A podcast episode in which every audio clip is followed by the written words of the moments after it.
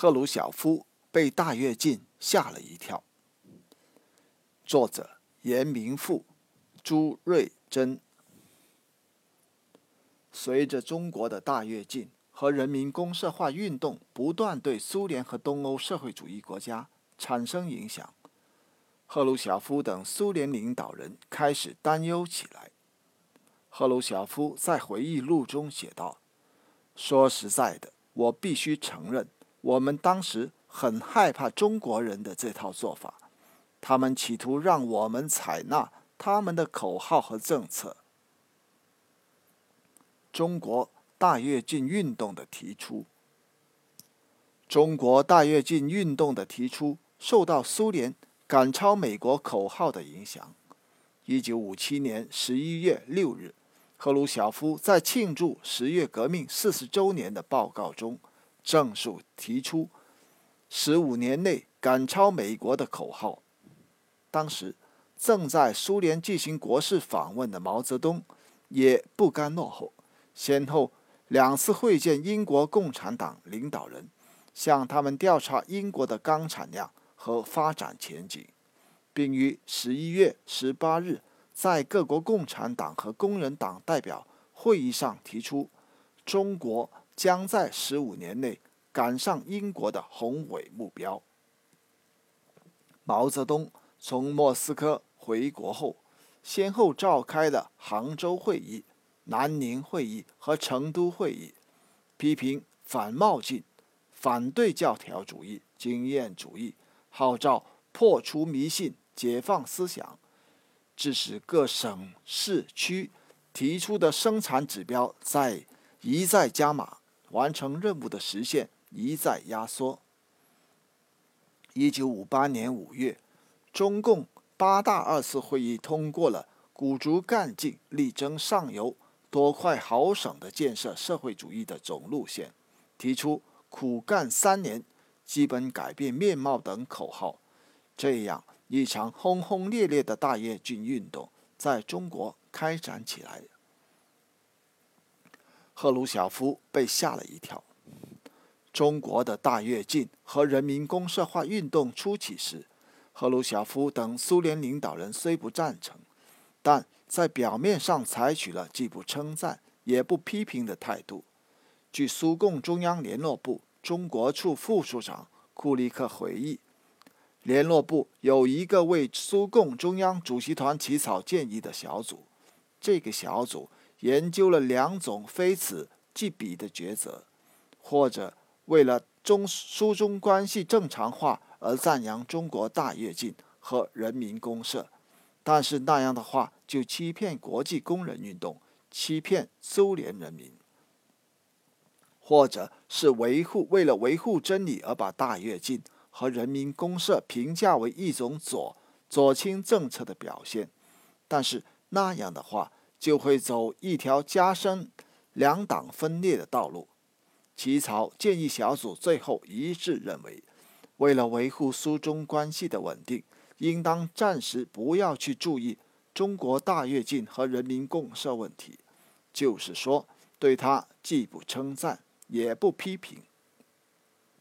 这个意见得到苏共中央主席团的赞同。确实，直到一九五八年十二月底。苏联的报刊和官方文件都很少提及中国的大跃进和人民公社化运动，而保持一种沉默的态度。随着中国的大跃进和人民公社化不断对苏联和东欧社会主义国家产生影响，赫鲁晓夫等苏联领导人开始担忧起来。赫鲁晓夫在回忆录中写道：“中国。”开始向其他社会主义国家大肆宣扬，说每个国家都应该以中国为榜样，组织公社，照搬大跃进。这种宣传在中国的报刊上比比皆是。过了一段时间，在居住靠近中国边境地区的我们自己的人所出版的报纸也出现了。说实在的，我必须承认，我们当时很害怕中国人的这套做法。他们企图让我们采纳他们的口号和政策。由于情况变得越来越糟糕，我们不能再继续保持沉默了，我们不得不站出来讲话，不是反对中国和大跃进本身，而是反对把他们的座右铭照搬到我们苏联自己的条件中来。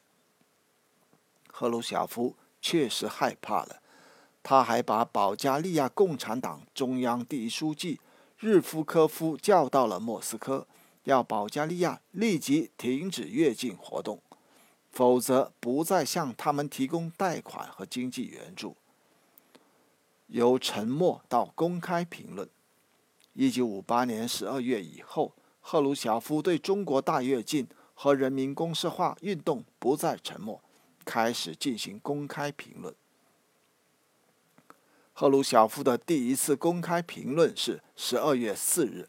在同美国参议员汉弗莱谈话时，他说：“公社制度今天对俄国是不适宜的。无论如何，这个词是用错了。